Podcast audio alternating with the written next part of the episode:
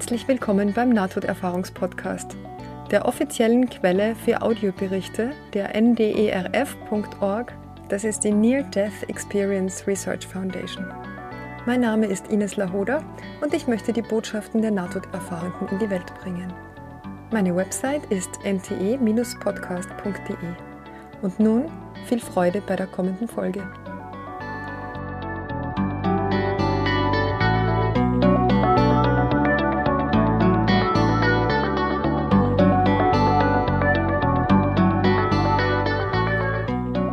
Und heute geht es weiter mit dem dritten und letzten Teil des Auszugs aus dem Buch äh, Rückkehr von Morgen von George Ritchie. Und wenn, wir euch, äh, wenn ihr euch erinnert, wir sind stehen geblieben, als er überlegt hat, ob man Jesus nur sehen kann, wenn man seine Aufmerksamkeit auf ihn richtet, beziehungsweise wenn man seine Aufmerksamkeit von den irdischen Dingen abzieht, Beziehungen und materiellen Besitz und so weiter. Und er hat überlegt, ob ähm, ob Jesus vielleicht doch immer da ist und immer zu sehen ist, aber eben wir ihn nur nicht bemerken. Und er war ja da mit Jesus unterwegs in den verschiedenen Städten und auf einem Marinestützpunkt, wo er diese trinkenden Soldaten erlebt hat und wie die körperlosen Wesen, die da auch in dieser Bar anwesend waren, in die betrunkenen, bewusstlosen Soldaten hineingeschlüpft sind quasi. Also wie die Lichthülle, die um die lebenden Körper herum war, auseinandergebrochen ist, als die betrunken zu Boden gefallen sind und äh, haben dann quasi da die Herrschaft über den Körper übernommen. Das war das Letzte, was er gesehen hat und jetzt geht es weiter mit der Reise, die er mit Jesus an seiner Seite unternimmt. Wir waren wieder in Bewegung. Wir hatten den Marinestützpunkt mit seiner Umgebung von schäbigen Straßen und Bars verlassen und standen jetzt am Rande einer weiten, flachen Ebene in einer Dimension, wo das Reisen keinerlei Zeit in Anspruch zu nehmen schien. Auf unserer Reise hatten wir bisher Orte besucht, wo die Lebenden und die Toten Seite an Seite existierten, wo in der Tat körperlose Gestalten, völlig unbeachtet von den Lebenden, direkt über den irdischen Menschen und Dingen schwebten, auf die ihr Verlangen ausgerichtet war. Wie auch immer, obwohl wir offensichtlich immer noch irgendwo auf der Erdoberfläche waren, konnte ich jetzt keinen lebenden Menschen entdecken – die Ebene wimmelte, ja, sie war gedrängt voll von Horden körperloser Wesen. Nirgends war eine irdische, lichtumgebene Person zu sehen. All diese Tausende von Menschen waren anscheinend nicht mehr körperlich, wie ich selbst. Und sie waren die enttäuschtesten, ärgerlichsten, rundum miserabelsten Wesen, die ich jemals gesehen hatte. Herr Jesus, schrie ich, wo sind wir? Zuerst dachte ich, wir schauen auf einen großen Kriegsschauplatz, Überall waren die Menschen dazu verdammt, einen Kampf miteinander zu führen. Sie krümmten sich, schlugen sich, kämpften wie wild. Es konnte nicht ein Krieg unserer Tage sein, denn es gab weder Panzer noch Gewehre. Keine Waffen irgendwelcher Art sah ich, als ich näher hinschaute, nur nackte Hände und Füße und Zähne. Und dann beobachtete ich, wie anscheinend niemand verwundet wurde. Es floss kein Blut, auf dem Boden lagen keine Körper. Der Schlag, der einen Gegner erledigen sollte, ließ ihn in der Verfassung, in der er vorher gewesen war. Obwohl sie buchstäblich übereinander zu liegen schienen, so war es doch so, als ob jedermann in die Luft schlug. Schließlich erkannte ich natürlich, dass sie sich nicht wirklich berühren konnten, weil sie ja keine Körper waren. Sie konnten nicht töten, obwohl sie den eindeutigen Wunsch dazu hatten. Ihre Opfer waren bereits tot. Und so stürmten sie aufeinander im Wahnsinn machtloser Raserei. Wenn ich bereits vorher angenommen hatte, dass ich die Hölle erlebte, dann war ich jetzt dessen sicher. Bis zu diesem Augenblick hatte ich die ganze Misere beobachtet, die darin bestand, an die irdische Welt gebunden zu sein, an der wir nicht mehr teil hatten. Jetzt sah ich, dass es noch andere Arten von Ketten gab. Hier gab es keine Dinge oder Menschen aus festen Substanzen, die die Seele fesseln konnten. Diese Kreaturen schienen an Gewohnheiten der Sinne und Gefühle, an Hass, Lust und zerstörerischen Gedanken und Vorstellungen gebunden zu sein. Noch scheußlicher als die Bisse und Tritte, die sie einander verpassten, waren die sexuellen Misshandlungen, die viele von ihnen in fieberhafter Pantomime zur Schau trugen. Perversionen, von denen ich niemals geträumt hatte, wurden vergeblich um uns herum versucht. Es war unmöglich zu sagen, ob das enttäuschte Geheul, das uns erreichte, wirkliche Töne waren oder nur eine Übertragung der verzweifelten Gedanken. In dieser körperlosen Welt schien es egal zu sein. Was jemand dachte, ob flüchtig oder unwillig, war sofort um ihn herum für alle sichtbar, vollständiger als Worte es hätten ausdrücken können, schneller als der Schall. Und die Gedanken, die am meisten ausgetauscht wurden, hatten etwas mit der überlegenen Kenntnis, der Fähigkeit oder der Vergangenheit des Denkenden zu tun. Ich habe es dir doch gesagt. Ich hab's immer gewusst. Habe ich dich nicht gewarnt? Ein Kreischen, das sich im Echo überschlug. Mit einem Gefühl echter Vertrautheit erkannte ich hier mein eigenes Denken. Dies war ich, meine eigene Stimme, der Gerechte, der Preisträger, der Kirchgänger. Im Alter von 20 Jahren hatte ich noch nicht eine wirklich bindende körperliche Gewohnheit entwickelt, nicht wie jene Wesen, die ich gesehen hatte, wie sie verzweifelt versuchten, näher an die Bar zu kommen. Aber in diesem Gekläff von Neid und verwundender Wichtigtuerei hörte ich mich selbst nur zu gut. Trotzdem, auch dieses Mal kam kein Verdammungsurteil von der Gegenwart neben mir, nur Mitleid mit diesen unglücklichen Kreaturen, die ihm das Herz brachen. Mit Sicherheit war es nicht sein Wille, dass irgendjemand von ihnen an diesem Ort war. Was denn sonst? Was hielt sie denn hier? Warum stand da nicht einfach jeder auf und ging? Ich konnte keinen Grund erkennen, warum diese Person, die von dem Mann mit dem verzerrten Gesicht geschlagen wurde, nicht einfach wegging. Oder warum die junge Frau nicht tausend Meilen zwischen sich selbst und der anderen auf Abstand ging, die mit ihren unwirklichen Fäusten wie verrückt auf sie einschlug. In Wirklichkeit konnten diese wie wahnsinnig wütenden Menschen ihre Opfer nicht halten. Es gab keine Zäune. Anscheinend hielt sie doch nichts davon ab, einfach allein wegzugehen. Es sei denn, es sei denn, es gab kein Allein in diesem Bereich der körperlosen Wesen. Keine privaten Ecken in einem Universum, in dem es keine Wände gab keinen Ort, der nicht besetzt war von anderen Wesen, denen gegenüber man zu allen Zeiten total ausgeliefert war. Wie würde es sein, dachte ich in plötzlicher Panik, wenn ich ewig dort leben müsste, wo meine privatesten Gedanken durchaus nicht mehr privat waren, ohne sie verhehlen zu können, ohne sie verbergen zu können, keine Möglichkeit zu heucheln, wer ich war, sondern das zu sein, was ich wirklich war. Wie untragbar. Es sei denn, dass jedermann um mich herum die gleichen Gedanken hätte. Es sei denn, es wäre eine Art von Trost, wenn man den anderen genauso ekelhaft empfand, wie man selbst war, wenn uns auch nichts anderes übrig blieb, als unser Gift einander zu verspritzen. Vielleicht war das die Erklärung für diese scheußliche Ebene. Vielleicht hatte sich ja die Kreatur hier im Abschnitt von Äonen oder auch von Sekunden die Gesellschaft derer ausgesucht, die genauso stolz und hasserfüllt waren wie sie selbst bevor sie miteinander die Gesellschaft der Verdammten bildeten. Vielleicht war es nicht Jesus, der sie veranlasst hatte, sondern vielleicht waren sie es, die aus dem Licht geflohen waren, das ihnen ihre Dunkelheit zeigte. Oder waren sie wirklich so allein, wie es zuerst den Anschein hatte? Allmählich wurde ich gewahr, dass dann noch etwas anderes auf der weiten Ebene der miteinander ringenden Wesen zu finden war. Ich hatte es fast von Anfang an verspürt, aber ich konnte es über eine längere Zeit nicht ausmachen. Aber als ich dazu in der Lage war, traf es mich wie ein betäubender Schlag.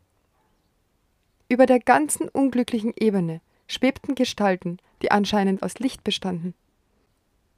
Es war ihre Größe und ihr blendender Glanz, die mich gehindert hatten, sie vorher zu erkennen. Jetzt, nachdem ich sie sah, nachdem meine Augen auf sie eingestellt waren, konnte ich erkennen, dass die unermesslichen Gestalten sich über die kleinen Kreaturen auf der Ebene beugten, vielleicht sogar mit ihnen sprachen. Waren diese strahlenden Wesen Engel? War das Licht neben mir auch ein Engel? Aber der Gedanke, der sich mir in dem kleinen Lazarettzimmer so unwiderstehlich in den Sinn gegraben hatte, lautete Du bist in der Gegenwart des Sohnes Gottes. War es möglich, dass jeder dieser anderen Verstorbenen, elend und unwürdig wie ich, ebenfalls in seiner Gegenwart waren. In einem Reich, in dem Zeit und Raum nicht länger nach den mir bekannten Spielregeln verliefen, konnte er dann nicht auch neben jedem anderen stehen, so wie er auch mit mir war? Ich wusste es nicht. Alles, was ich klar erkannte, war dies, dass nicht eines dieser zankenden Wesen auf der Ebene verlassen worden war. Jemand war neben ihnen, achtete auf sie und diente ihnen. Und genauso sichtbar war die Tatsache, dass keiner von ihnen es wusste. Wenn Jesus oder seine Engel zu ihnen sprachen, konnten sie es sicherlich nicht hören. Der Strom des Hasses, der aus ihren eigenen Herzen kam, machte keine Pause. Ihre Augen suchten immer nur eine Person in der Nähe, um sie zu demütigen. Es wäre mir unmöglich erschienen, das größte und eindrucksvollste Geschehen der ganzen Ebene nicht wahrzunehmen, es sei denn, ich, ich selbst hätte sie angestarrt, ohne sie zu sehen. Nachdem ich diese strahlenden Gestalten erkannt hatte, stellte ich in der Tat mit Verwunderung fest, dass ich sie die ganze Zeit gesehen hatte, ohne die Tatsache bewusst zu registrieren. Als ob Jesus mir in jedem Moment nur so viel zeigen konnte, wie ich bereit war zu sehen. Engel hatten die belebten Städte und Dörfer, die wir besucht hatten, bevölkert. Sie waren gegenwärtig gewesen in den Straßen, den Fabriken, den Häusern, sogar in jener unfreundlichen Bar, wo sich niemand ihrer Gegenwart mehr bewusst war als ich selbst. Und plötzlich erkannte ich, dass es eine gemeinsame Erklärung für all die Szenen gab, die ich bis hierher gesehen hatte. Es war der Mangel, Jesus erkennen zu können. Ob es ein körperliches Verlangen war, ein irdischer Wunsch, ein Vertieftsein in das Selbst, ganz gleich, was seinem Licht auch in den Weg trat, es schuf eine Trennung, in die wir mit dem Tod eintreten. Wir waren wieder in Bewegung. Oder vielmehr, die Szene vor uns, sie änderte sich irgendwie. Sie öffnete sich. Die Qualität des Lichts war anders, so, als ob die Luft plötzlich durchsichtiger wurde und mich in die Lage versetzte, das zu sehen, was anscheinend schon immer da war. Und wieder war es so, als ob Jesus mir nur so viel offenbaren konnte, wie meine Sinne erfassten. Zuerst hat er mir ein höllisches Reich gezeigt, voller Wesen, die in einer Form von Selbstbeachtung gefangen waren. Jetzt dahinter, darüber und durch all das hindurch fing ich an, ein ganz neues Reich wahrzunehmen. Gewaltige Gebäude standen in einem schönen, sonnigen Park, und es war eine Verwandtschaft zwischen den verschiedenen Konstruktionen festzustellen, ein Muster, nach der Art ihrer Anordnung, das mich irgendwie an eine gut geplante Universität erinnerte, mit dem Unterschied, dass es lächerlich war, das, was ich sah, mit irgendetwas auf der Erde zu vergleichen. Es war viel mehr, als ob alle Schulen und Universitäten dieser Welt nur stückweise Reproduktionen dieser Wirklichkeit hier waren. Es war so, als wären wir ganz plötzlich in eine völlig andere Dimension eingetreten, fast wie in eine andere Art Dasein. Nach dem Krawall in den Kriegszeitstätten und den kreischenden Stimmen der Ebene existierte hier ein alles durchdringender Friede. Als wir eins der Gebäude betraten und durch einen hohen Korridor mit großen Eingängen gingen, war es so still um uns herum, dass ich erschrak, Menschen darin gehen zu sehen. Ich konnte nicht sagen, ob es Männer oder Frauen waren, alt oder jung, denn alle waren von Kopf bis Fuß in locker fließende Kapuzenmäntel eingehüllt, was mich dunkel an Mönche erinnerte. Aber die Atmosphäre dieses Ortes war nicht im geringsten das, was ich mir unter einem Kloster vorstellte. Es war mehr wie ein riesiges Studienzentrum, gewaltig, voller Begeisterung über eine große Entdeckung. Jeder, an dem wir in den weiten Hallen und auf den Wendeltreppen vorübergingen, schien in einer ihn ausfüllenden Geschäftigkeit gefangen zu sein. Nicht viele Worte wurden unter ihnen gewechselt. Und trotzdem konnte von mir unter diesen Wesen keine Unfreundlichkeit festgestellt werden, vielmehr eine ausgesprochene Konzentration. Was diese Leute auch sonst gewesen sein mögen, sie erschienen äußerst selbstvergessen, aufgesogen von einem ungeheuren Vorhaben, weit über ihnen selbst. Durch die offenen Türen erspähte ich gewaltige Räume, voll mit komplizierter Einrichtung. In einigen der Räume beugten sich die Kapuzenfiguren über schwierige Tabellen und Diagramme oder saßen neben den Kontrolltafeln an ihren Arbeitsplätzen, auf denen Lichter flackerten. Ich war immer etwas stolz gewesen auf die Anfänge meiner wissenschaftlichen Ausbildung. An der Universität hatte ich als Hauptfach Chemie, im Nebenfach Biologie gehabt und hatte außerdem Physik und Mathematik studiert. Aber wenn dies hier wissenschaftliche Arbeiten irgendwelcher Art waren, dann waren sie so weit entfernt von all dem, was ich kannte, dass ich nicht einmal den Studienzweig erraten konnte, an dem sie arbeiteten. Irgendwie fühlte ich, dass ein gewaltiges Experiment durchgeführt wurde, vielleicht Dutzende und Dutzende solcher Experimente. Was machen Sie da, Jesus? fragte ich. Aber obwohl ein Wissen aus ihm herausbrannte wie Feuerflammen, und wenn ich auch tatsächlich spürte, dass alle Aktivitäten an diesem mächtigen Campus ihre Quelle in Gott hatten, erleuchtete dennoch keine Erklärung meine Sinne. Wie zuvor war Liebe die Art der Unterhaltung, Mitgefühl für mein Unwissen, Verständnis, das all mein Unverständnis umgab. Und noch etwas. Trotz seiner offensichtlichen Freude an den Wesen um uns herum, hörte ich, dass auch dies noch nicht das Letzte war, dass er noch viel Größeres hatte, das er mir zeigen wollte, wenn ich es nur sehen könnte. Und so folgte ich ihm in andere Gebäude in diesem Reich der Gedanken. Wir betraten ein Studio, in dem eine komplizierte Musik komponiert und vorgetragen wurde, der ich einfach nicht folgen konnte. Es gab schwierige Rhythmen, Töne, die sich auf einer mir unbekannten Tonleiter befanden. Toll, dachte ich. Bach ist wohl lediglich der Anfang. Danach gingen wir durch eine Bibliothek, die die Größe der gesamten Universität von Richmond hatte. Aufmerksam blickte ich in Räume, die vom Fußboden bis zur Decke mit wertvollen Dokumenten angefüllt waren, aus Pergament, Ton, Leder, Metall, Papier. Hier, kam mir der Gedanke, wurden alle wichtigen Bücher des gesamten Universums gesammelt. Ich wusste sofort, dass dies unmöglich war. Wie konnten Bücher irgendwo außerhalb der Erde geschrieben werden?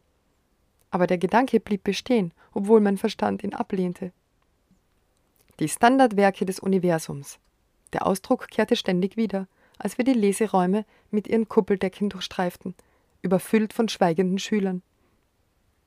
Dann plötzlich an der Tür zu einem kleineren Raum, fast einem Nebenraum. Hier befindet sich der zentrale Gedanke dieser Erde. Wir begaben uns wieder hinaus in den stillen, uns erwartenden Park. Anschließend in ein Gebäude voller technologischer Maschinerie. Hinein in ein fremdes Weltraumgebilde, in dem uns ein Gang über einen Tank führte, der anscheinend mit gewöhnlichem Wasser gefüllt war. Hinein in das, was wie große Laboratorien aussah, und hinein in das, was eine Art Weltraumbeobachtungsstation sein konnte. Im Vorübergehen wuchs meine Verwunderung. Ist dies der Himmel, Herr Jesus? wagte ich zu fragen. Die Ruhe, der Glanz, sie waren sicherlich himmlisch. So musste sich die Abwesenheit vom Selbst gestalten, vom lärmenden Ego. Als diese Menschen noch auf der Erde waren, sind sie dann über ihre selbstsüchtigen Wünsche hinausgewachsen? Sie wuchsen und sie wachsen immer noch. Die Antwort schien wie das Sonnenlicht in jene intensive, geschäftige Atmosphäre. Wenn Wachstum sich jedoch fortsetzen konnte, dann war dies noch nicht alles. Dann musste es irgendetwas geben, was diesen durchläuterten Wesen noch fehlte. Und plötzlich dachte ich, ob es womöglich dasselbe war, das man im niedrigen Reich vermisste. Verpassten diese selbstlosen, suchenden Kreaturen ebenfalls bis zu einem gewissen Grad Jesus zu sehen? Oder vielleicht ihn als das zu sehen, was er wirklich war? Stückchen und Hinweise auf ihn hatten sie sicher. Offensichtlich war es die Wahrheit, der sie einseitig konzentriert nachjagten. Wenn sogar der Durst nach Wahrheit von der Wahrheit selbst trennen könnte, die hier in ihrer Mitte stand, während sie nach ihm in Büchern und Reagenzgläsern suchten. Ich wusste es nicht, und neben seiner unaussprechlichen Liebe schienen meine eigene Verwirrung und all die Fragen, die ich stellen wollte, identisch zu sein.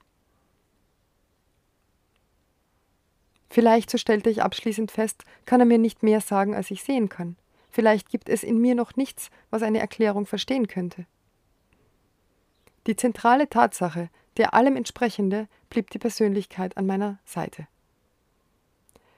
Welche zusätzlichen Fakten er mir auch zeigte, in jedem Augenblick blieb er die wahre Mitte meiner Beachtung. Das ist vielleicht der Grund, dass ich den genauen Augenblick verpasste, als wir die Erdoberfläche verließen. Bis zu diesem Punkt hatte ich den Eindruck gehabt, dass wir auf einer Reise waren. Auf welche Weise konnte ich mir allerdings nicht vorstellen. Eine Reise auf der Erde. Sogar das, was ich als eine höhere Ebene tiefer Gedanken und des Lernens erkannt hatte, war offensichtlich nicht weit entfernt von der physikalischen Ebene, wo körperlose Wesen noch an die feste Welt gebunden waren. Jetzt dagegen schien es, als hätten wir die Erde hinter uns gelassen.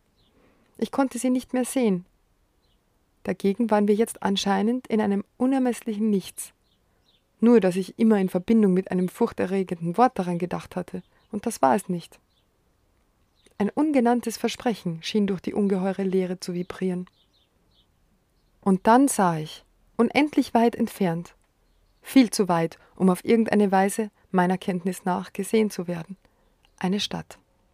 Eine strahlende, unendlich scheinende Stadt, hell genug, um über die unvorstellbare Entfernung gesehen zu werden. Der Glanz schien von den Mauern und Straßen auszugehen und von den Wesen, die ich nun in ihrer Bewegung erkennen konnte. In der Tat, die Stadt und alles in ihr schien aus diesem Licht geschaffen zu sein, genau wie die Person neben mir aus Licht geschaffen war. Zu der Zeit hatte ich das Buch der Offenbarung noch nicht gelesen. Ich konnte nur in Ehrfurcht zu diesem entfernten Schauspiel hinübersehen und wunderte mich, wie hell jedes Gebäude, jeder Einwohner sein musste, um aus der Entfernung von so vielen Lichtjahren gesehen zu werden. Konnten diese strahlenden Wesen, so fragte ich mich erstaunt, diejenigen sein, die in der Tat Jesus als den Brennpunkt ihres Lebens behalten hatten? Sah ich am Ende diejenigen, die in allem und jedem auf ihn gesehen hatten, die so gut und so genau hingesehen hatten, dass sie in sein Ebenbild verwandelt worden waren? Als ich gerade diese Frage stellte, schienen sich zwei strahlende Wesen von dieser Stadt zu entfernen und geradewegs auf uns zuzukommen. Sie jagten über die Unendlichkeit mit der Geschwindigkeit des Lichts.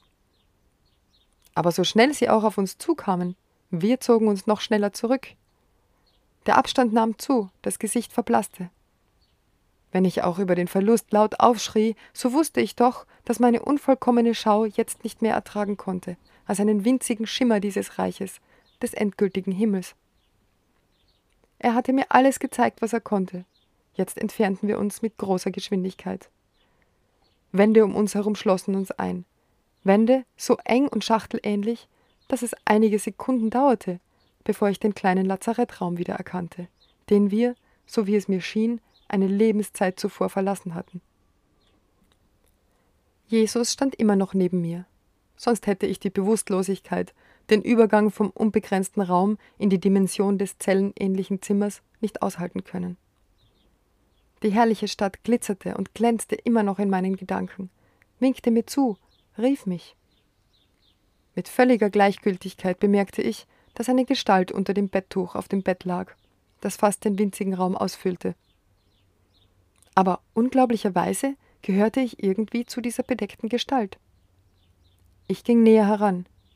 Es füllte das Blickfeld meiner Vision, das Licht verlöschte, Verzweifelt schrie ich nach ihm, dass er mich nicht verlassen möge, dass er mich bereit machen möge für die glänzende Stadt, dass er mich nicht allein lassen möge an diesem dunklen und engen Ort. Wie in einer uralten, halb vergessenen Geschichte erinnerte ich mich, wie ich Flure und Stationen dieses Krankenhauses durchkämmt hatte, um verzweifelt die Gestalt in dem Bett zu finden. Von dem einsamsten Augenblick meines Lebens war ich in das vollkommenste Verhältnis versetzt worden, das ich je gekannt hatte. Das Licht Jesu war in mein Leben getreten und hatte es ganz ausgefüllt, und der Gedanke, von ihm getrennt zu werden, war mehr, als ich ertragen konnte. Gerade als ich so bat, fühlte ich meine Bewusstlosigkeit von mir gleiten. Meine Sinne wurden getrübt. Ich wusste nicht mehr, wofür ich kämpfte. Mein Hals brannte und das Gewicht auf meiner Brust erdrückte mich fast. Ich öffnete meine Augen, doch da war irgendetwas vor meinem Gesicht.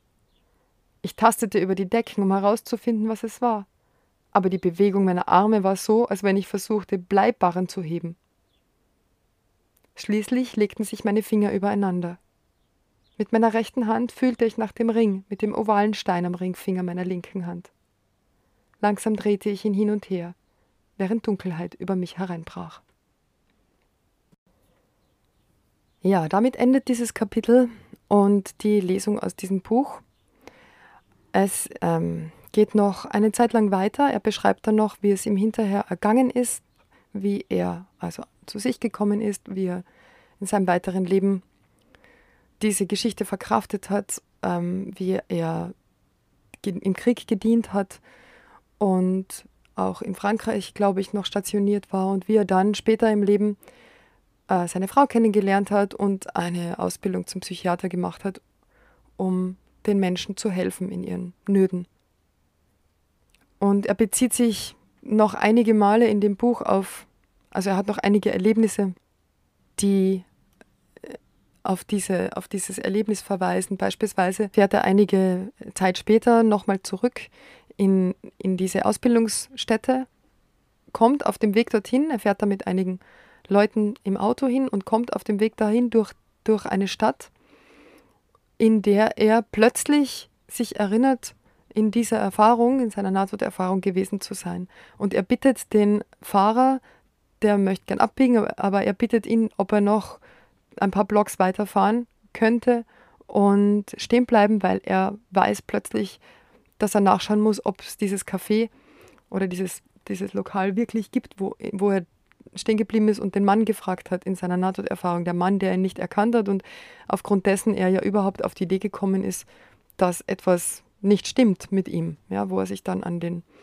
an den Telefonmast gelehnt hat und sich nicht anlehnen konnte, weil er da durchgerutscht ist. Und der Fahrer wundert sich zwar, aber fährt ihn dahin und tatsächlich sieht er dann dieses Lokal mit diesem, mit diesem Schriftzug oben. Ich weiß jetzt nicht mehr genau, was es war.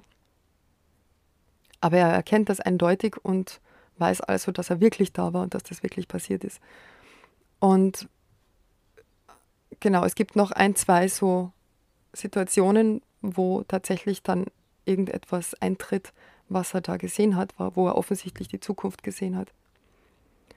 Und ja, ich kann euch nur empfehlen, dieses Buch zu kaufen und zu lesen. Es ist wirklich sehr, sehr interessant und spannend geschrieben, also auch gut geschrieben. Man kann das auch gut durchlesen. Es, es gibt auch eine Rahmenhandlung, also einen krebskranken Patienten, den er hat, diese Geschichte eben erzählt. Und ja, ich möchte auch noch kurz eingehen auf das, was er da erlebt hat.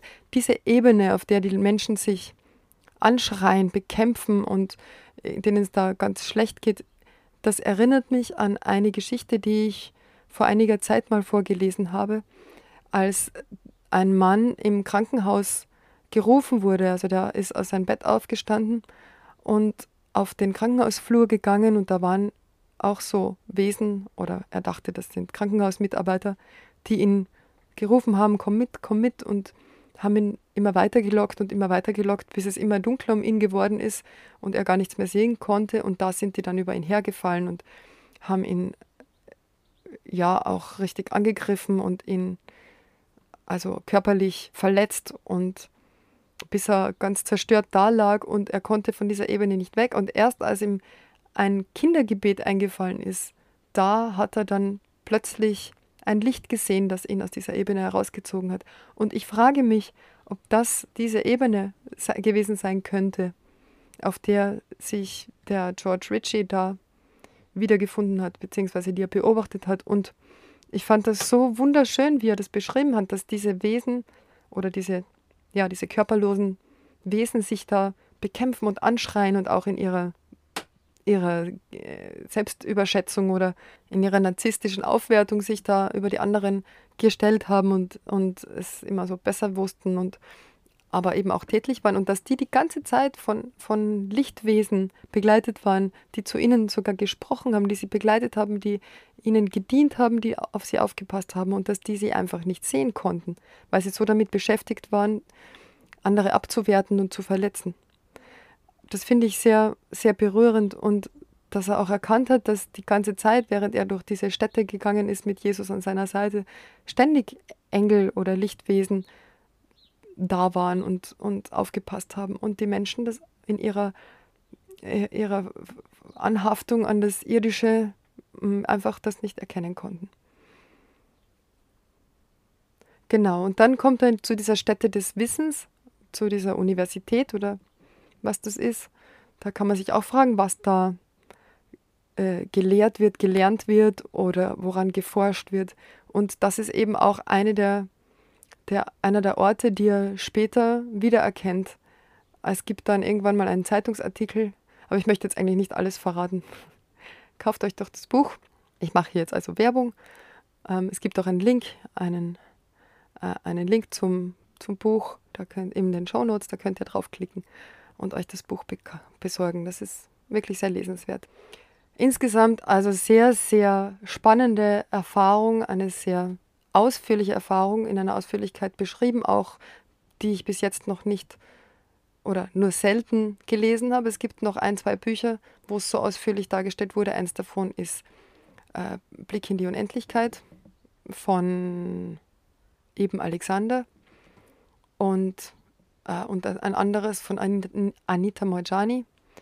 Die beiden sind ja auch sehr aktiv. Auf YouTube kann man Vorträge von denen hören, Interviews und so weiter. Da kann man diese ganzen Nahtoderfahrungen auch von denen persönlich hören. Sie haben eben aber, wie gesagt, auch Bücher geschrieben und sehr ausführlich erzählt, was sie da erlebt haben. Ja, diese Nahtoderfahrung war, soweit ich mich erinnern kann, die erste, die Raymond Moody gehört hat und ähm, die, was ihn dazu veranlasst hat, anzufangen, über Nahtoderfahrungen zu forschen. Und der ist ja einer der Begründer der Nahtodforschung. Ja, also damit möchte ich dieses Kapitel abschließen, diese drei Episoden, in denen ich euch da Auszüge vorgelesen habe. Ich finde, es ist sehr, sehr dicht, sehr viel Information drinnen. Da könnte man jetzt noch stundenlang darüber kommentieren. Aber ich denke, ihr macht euch eure eigenen Gedanken. Und ich freue mich sehr, wenn ihr euch, äh, wenn ihr euch Gedanken macht und mir die dann auch mitteilt. Also ihr könnt gerne mit mir in Verbindung treten via E-Mail beziehungsweise über auch über Kommentare auf Facebook beziehungsweise auf, auf YouTube. Ich habe auch einen YouTube-Kanal, wo die ganzen Geschichten, wo die Podcasts zu hören sind und da wird auch viel kommentiert. Also da freue ich mich sehr, wenn, wenn ihr eure Gedanken, Erfahrungen, Wünsche auch reinschreibt. Ja, damit beschließe ich das heute. Wie immer, schaut euch meine Homepage an, schaut euch die Bücherliste an. Ähm, ihr könnt gerne auch auf den Spenden-Button klicken. Da freue ich mich natürlich, wenn ihr mir ein bisschen Unterstützung zukommen lasst oder auch als Wertschätzung für die Arbeit, die ich hier ja kostenlos und ehrenamtlich mache und die mich auch viel Zeit kostet. Ähm, ja, und ansonsten freue ich mich, wenn ihr darüber sprecht, wenn ihr diese Erfahrungen anderen erzählt, wenn ihr natürlich den Podcast empfehlt, aber auch über Bücher sprecht, die ihr lest oder über eigene Erfahrungen, die ihr habt. Traut euch, traut euch das zu erzählen. Es ist eine Zeit, in der wir dieses Wissen brauchen, weil es herrscht so viel Angst. Ähm, und die letzte Angst ist immer die Angst vorm Tod, die Angst vorm Unbekannten. Es gibt natürlich auch Angst vor Leiden und Angst vor Verlusten, aber die größte Angst und die am meisten unterdrückte Angst meines Erachtens ist die Angst vor dem eigenen Sterben. Und die ist unbegründet, davon bin ich fest überzeugt. Deshalb traut euch, sprecht darüber, erzählt es den anderen. Ja, damit wünsche ich euch jetzt alles Liebe, bedanke mich fürs Zuhören. Bis zum nächsten Mal.